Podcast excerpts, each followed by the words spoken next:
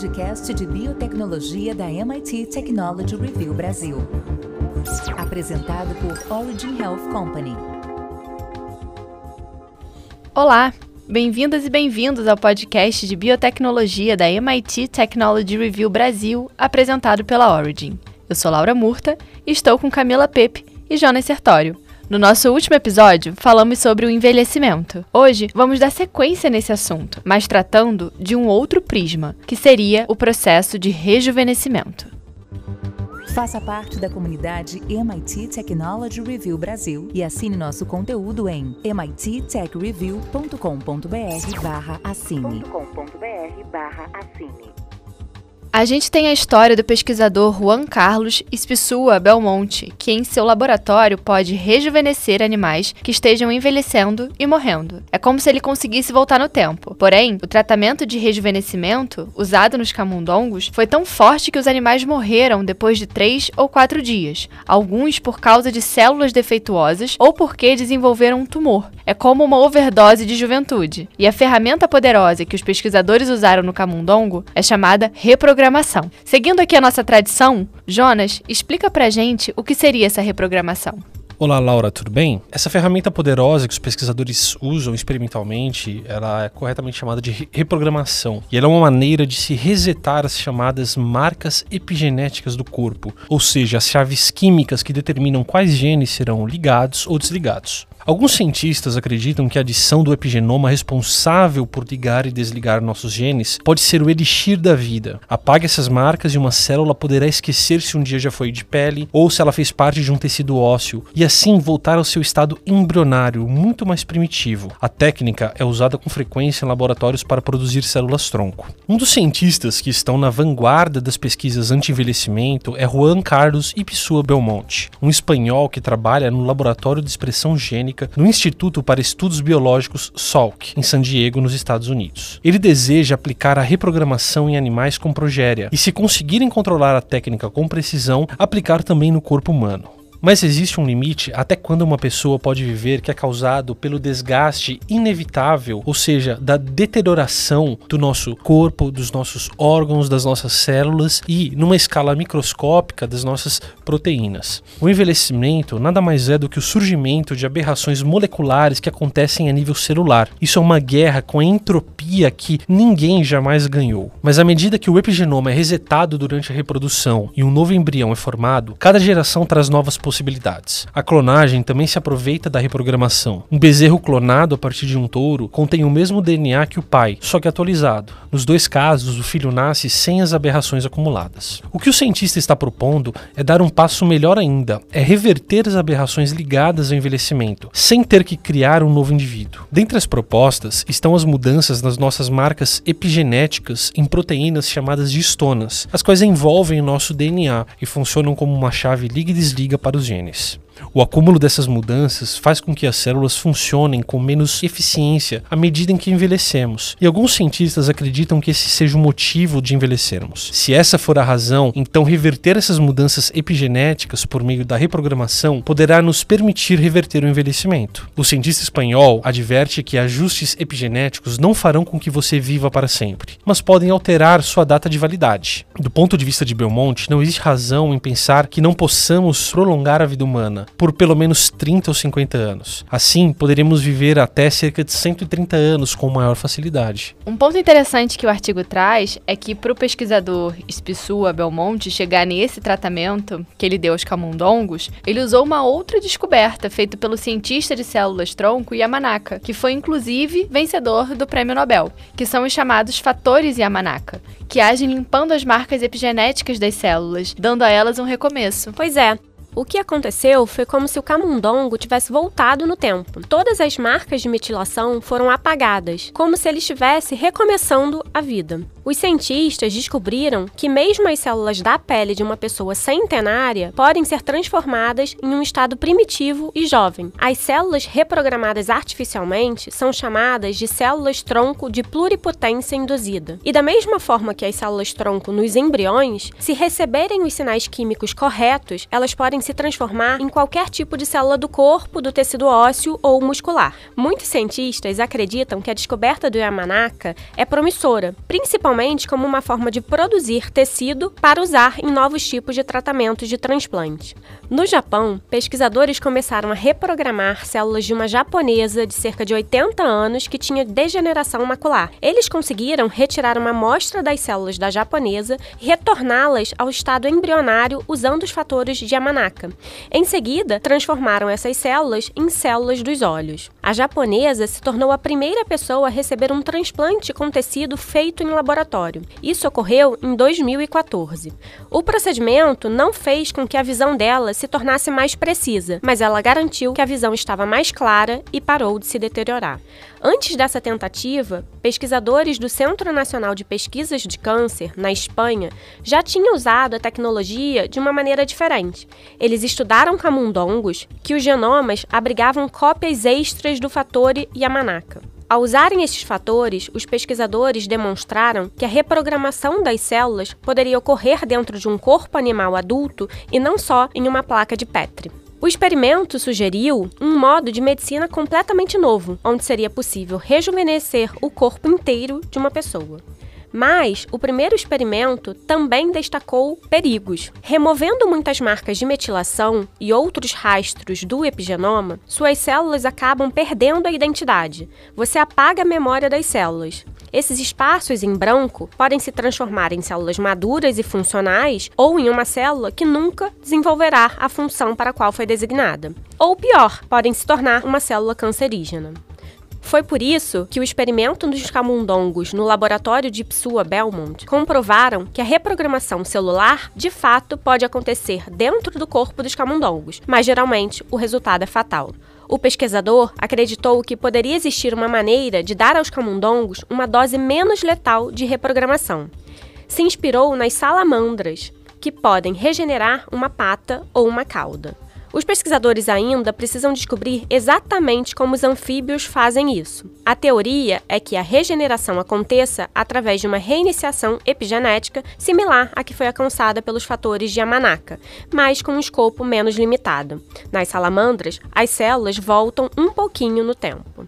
Será que o mesmo poderia ser feito com um animal inteiro? O animal poderia rejuvenescer apenas um pouco? Para responder isso, a equipe criou uma maneira de rebobinar parcialmente as células de camundongos. Isso aconteceu em 2016. Essa abordagem foi testada em camundongos mutantes com sintomas de progéria, ou síndrome de Rushton-Gilford, doença genética rara semelhante ao envelhecimento prematuro. Crianças com essas doenças desenvolvem problemas de saúde típico dos idosos, ossos fracos, arteriosclerose e geralmente morrem de ataques cardíacos ou acidentes vasculares cerebrais ainda durante a adolescência. Os cientistas modificaram geneticamente os camundongos para produzirem os fatores Yamanaka em seus corpos, assim como os pesquisadores espanhóis fizeram. Mas nesse experimento, os camundongos produziram os fatores apenas quando receberam o antibiótico doxiciclina. Por que isso aconteceu assim? Porque os pesquisadores modificaram geneticamente os camundongos para responder a esse antibiótico, que regula a ativação dos genes OSKM, que são os genes responsáveis pela manifestação dos fatores de Yamanaka. No laboratório, alguns camundongos podiam beber água contendo doxiciclina à vontade, enquanto outro grupo de camundongos consumiam doxiciclina apenas dois dias a cada sete. Quando você dá a doxiciclina, a expressão genética começa. No momento em que você retira o antibiótico, a expressão genética para. Assim, é possível controlar como ligar ou desligar a expressão genética. Os camundongos que beberam continuamente morreram rapidamente, mas a boa notícia foi que os camundongos que beberam com dose limitada não desenvolveram tumores. Pelo contrário, se tornaram fisicamente mais fortes, os rins e o baço funcionaram melhor e o coração bombeou com mais força. Podcast de Biotecnologia da MIT Technology Review Brasil. Apresentado por Origin Health Company. É, de todos os achados que a gente discutiu até aqui, eles são referentes a modelos experimentais, com camundongos, como a Camila explicou. Mas eu queria perguntar para o Jonas quais são as expectativas de aplicação dessa técnica ou o uso de tecnologias que se baseiam nessa técnica em humanos e quais são os principais desafios que a gente ainda tem pela frente. Então, Laura, quando o Ipsua Belmonte ele publicou seu relatório na revista Cell, que é uma, um dos journals na área científica de maior fator de impacto, descrevendo o experimento com os camundongos rejuvenescidos. Para alguns pareceu que Ponce de Leão finalmente tinha achado a fonte da juventude. E para quem escutou o nosso episódio anterior sabe quem é Ponce de Leão, que era um navegador espanhol que tinha como objetivo a descobrir a fonte da juventude, que qualquer pessoa que se banhasse ou bebesse dessa água poderia se curar de doenças e mesmo rejuvenescer. E ele acabou alcançando a Flórida no passado, no século XVI. De fato, o artigo de Ipsua Belmonte acordou muita gente que está buscando uma tecnologia similar para reverter o envelhecimento. De repente, todos os líderes em pesquisa sobre envelhecimento começaram a pensar que talvez isso também funcione no corpo humano. Essas tecnologias, elas oferecem uma perspectiva de que os humanos assim como outros animais, poderiam regenerar membros ou órgãos danificados. Os humanos também têm essa habilidade quando foram formados pela primeira vez. Então seria excelente se conseguíssemos reativar esse caminho. Para outros, entretanto, a existência do rejuvenescimento é algo claramente pertencente à infância. Jan Vig, presidente do Departamento de Genética da Faculdade de Medicina Albert Einstein, em Nova York, afirma que o envelhecimento consiste em centenas de processos diferentes, para os quais soluções simples são improváveis. Teoricamente, a ciência pode criar processos tão poderosos que poderiam sobrepor todos os outros, mas nós não os conhecemos nesse momento. Uma dúvida ainda maior é se as mudanças epigenéticas que Psua Belmonte está revertendo em seu laboratório são a verdadeira causa do envelhecimento ou apenas um sinal disso. O equivalente às rugas na pele envelhecida. Se sim, o tratamento de Psua Belmonte pode estar suavizando as rugas, ou seja, o efeito puramente cosmético. Não temos como saber e não existem provas de que a metilação do DNA esteja fazendo com que essas células envelheçam. A ideia de que, se eu modificar essas metilações do DNA, vou influenciar no envelhecimento tem bandeiras vermelhas por toda parte. Uma outra questão fundamental na descoberta de Pessoa Belmonte é de que o seu sucesso se deu em rejuvenescer camundongos com progéria, mas ele não fez o teste em animais com idade normal. A progéria é uma doença causada por uma mutação de DNA. Já o envelhecimento natural é muito mais complexo, e isso de acordo com Vittorio Sebastiano, um professor assistente no Instituto Stanford para Biologia de Células Tronco e Medicina Regenerativa. A técnica de rejuvenescimento funcionaria naturalmente em animais envelhecidos em células humanas? Isso é uma pergunta que ainda precisa precisamos responder. Esse pesquisador disse à MIT-TR que a pesquisa de Pessoa Belmonte até o momento deixa questões importantíssimas em aberto. A equipe de Belmonte está trabalhando para respondê-las. Estão sendo feitos experimentos para rejuvenescer os camundongos normais. Mas, devido ao fato desses camundongos normais viverem dois anos e meio, enquanto outros camundongos com progéria vivem três meses, o resultado está demorando mais tempo para ficar pronto. E se tiver que modificar qualquer condição do experimento, será necessário recomeçar o ciclo. Porém, de qualquer forma, temos grandes perguntas a serem respondidas pela ciência, que é um processo autocorretivo, e temos pessoas brilhantes brilhantes, pesquisadores brilhantes a caminho de respondê-las. Pelo que vocês falaram, o rejuvenescimento como um todo ainda parece estar bem distante. Se é que um dia a gente vai, vai chegar, né? Vai conseguir. Mas a expectativa para o curto prazo é que o uso de versões limitadas de rejuvenescimento, voltadas para certas doenças de envelhecimento, possam estar disponíveis em alguns anos. É, a expectativa é realmente essa, né? Os cientistas estão estudando entendendo como um dia isso pode funcionar e já mostraram que provavelmente o caminho não é pensar de maneira ampla, mas sim ter algum foco. Vimos aqui que os fatores de Yamanaka são como uma espingarda que destrói todas as marcas epigenéticas associadas ao envelhecimento.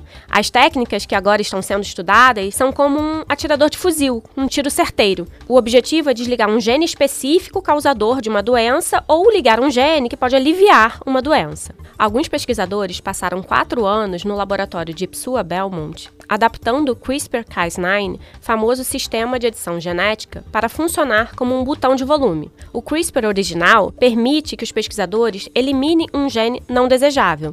O CRISPR-Cas9 é uma ferramenta adaptada que permite que eles deixem o código genético intocável, mas determinando se será ligado ou desligado. O laboratório testou essa ferramenta em camundongos com distrofia muscular, que não possuem um gene crucial para a manutenção dos músculos. Ao usar o editor de epigenoma, os pesquisadores aumentaram a produção de outro gene que pode fazer um papel de substituto. Os camundongos, tratados pelos pesquisadores, tiveram melhor resultado nos testes de força muscular e seus músculos se tornaram maiores. Outro resultado similar foi feito em uma universidade da Califórnia. O pesquisador de lá afirma que ao ativar um único gene em camundongos velhos, a memória deles melhora em testes que envolvem objetos em movimento. Eles restauraram a memória de longo prazo dos animais. Depois que um único bloco epigenético é removido, os genes na memória ficam a pleno vapor, pois o animal codificou perfeitamente essa informação na memória de longo prazo. Da mesma forma, os pesquisadores da Universidade Duke desenvolveram uma técnica de edição epigenética, ainda não testada em animais, para diminuir o volume do gene associado ao mal de Parkinson. Uma outra equipe de Duck abaixou os níveis de colesterol dos camundongos, desligando o gene que controla o colesterol. O próprio laboratório do Belmont fez experimentos com distrofia muscular. Trabalhou para diminuir os sintomas de diabetes, doença renal e perda de cartilagem. Todos esses experimentos usaram métodos similares. O primeiro teste em humanos, usando essas técnicas, provavelmente deverá acontecer nos próximos anos. Hoje, duas empresas buscando essa tecnologia são a Ajax e a Turn Biotechnologies. A Ajax está focada nos tecidos do coração, enquanto a Turn busca regulamentação para testar os tratamentos de osteoartrite e perda muscular associada ao envelhecimento. Uma outra empresa de biotecnologia está arrecadando fundos para buscar uma solução de rejuvenescimento de cartilagem. Essa empresa possui um coquetel que será injetado na cápsula do joelho das pessoas com osteoartrite. Esse tratamento pode substituir as cirurgias de artroplastia. Exato, Camila. Eu acho que existem infinitas possibilidades de trabalharmos a ciência do envelhecimento. Porém, no primeiro momento, o que nos resta é compreender melhor a, a biologia celular e, no segundo momento, como essas alterações celulares elas influenciam o envelhecimento dos órgãos. E aí, no terceiro momento, do ser humano humano como um todo. Então, ao compreender melhor a fisiopatologia do processo de envelhecimento, uma vez que passemos a enxergar o envelhecimento como uma doença, pelo menos no, no aspecto técnico-científico, como já discutimos no, no episódio anterior, isso abre uma infinita gama de possibilidades e alvos moleculares para o desenvolvimento de, de terapias, não somente através de drogas e medicamentos biológicos, como também através de edição gênica. Então, eu acho que é, essa parte da ciência, ela, ela é muito ampla, ela abre grandes possibilidades para laboratórios de ciência básica e ciência aplicada, assim como a indústria, desenvolverem novas respostas para o nosso processo de envelhecimento, que não somente vem nesse contexto de rejuvenescimento, mas antes de tudo no contexto de retardar o desenvolvimento de doenças crônico-degenerativas, como por exemplo o Alzheimer, dentre outras. Então, eu acho que é um campo extremamente estimulante para quem ama ciência e inovação. É, eu acho que além da, da questão científica, né, técnico-científica, a gente também tem todo o aspecto social, como a gente falou do caso de Singapura no último episódio. Aqui a gente discutiu a necessidade disso não só para as doenças é, neurodegenerativas, mas também no caso das doenças raras. Então, que a gente percebe que hoje a discussão de rejuvenescimento e de envelhecimento, ela está muito além até do que inicialmente foi proposto lá com a, com a fonte da juventude, né? Com certeza, Laura. Espero que aconteça logo. Mas aproveitando que estamos falando em rejuvenescer e como isso possibilitaria as pessoas a viverem mais, vou contar uma curiosidade, porque eu adoro curiosidades. Estudos mostram que apenas 20% da nossa longevidade é ditada por genes e 10% pela medicina. O resto, que é a grande maioria, depende do nosso ambiente e nosso estilo de vida. Mas onde moram as pessoas que mais vivem no mundo? Elas moram em lugares chamados Blue Zones. São regiões com muitos idosos centenários, que de geração em geração vivem mais e vivem bem. Esses locais estão espalhados por Itália, Japão, Califórnia nos Estados Unidos, Costa Rica e Grécia. Um pesquisador descobriu que o segredo da longevidade dessas pessoas não estava apenas em sua dieta ou em algum componente genético. Ele percebeu que era sobre simplesmente não se esforçar para viver mais tempo. Com todos os pesquisados que ele conversou que moram nesses locais, ele percebeu que ninguém se esforçou para alcançar uma velhice saudável. Nessas regiões, as pessoas são encorajadas a envelhecer bem como parte de cada pequena tarefa do dia. Elas se exercitam com atividades do dia a dia, fazendo um pão, plantando, andando pelas vilas. Estão sempre ativas, executando tarefas que estimulam o corpo e a mente. Fazem meditações como parte de sua rotina. Tiram uma soneca. Tomam todo dia uma taça de vinho. Comem bem e sem pressa. Colocam a família sempre em primeiro lugar e praticam alguma fé. Por fim, tem uma rede de amigos selecionados que reforçam todos os dias esses hábitos diários. E aí, Laura, você acha que você está perto desse estilo de vida ou muito distante? Eu acho que eu tô me esforçando para não alcançar esse estilo de vida, pelo que você falou.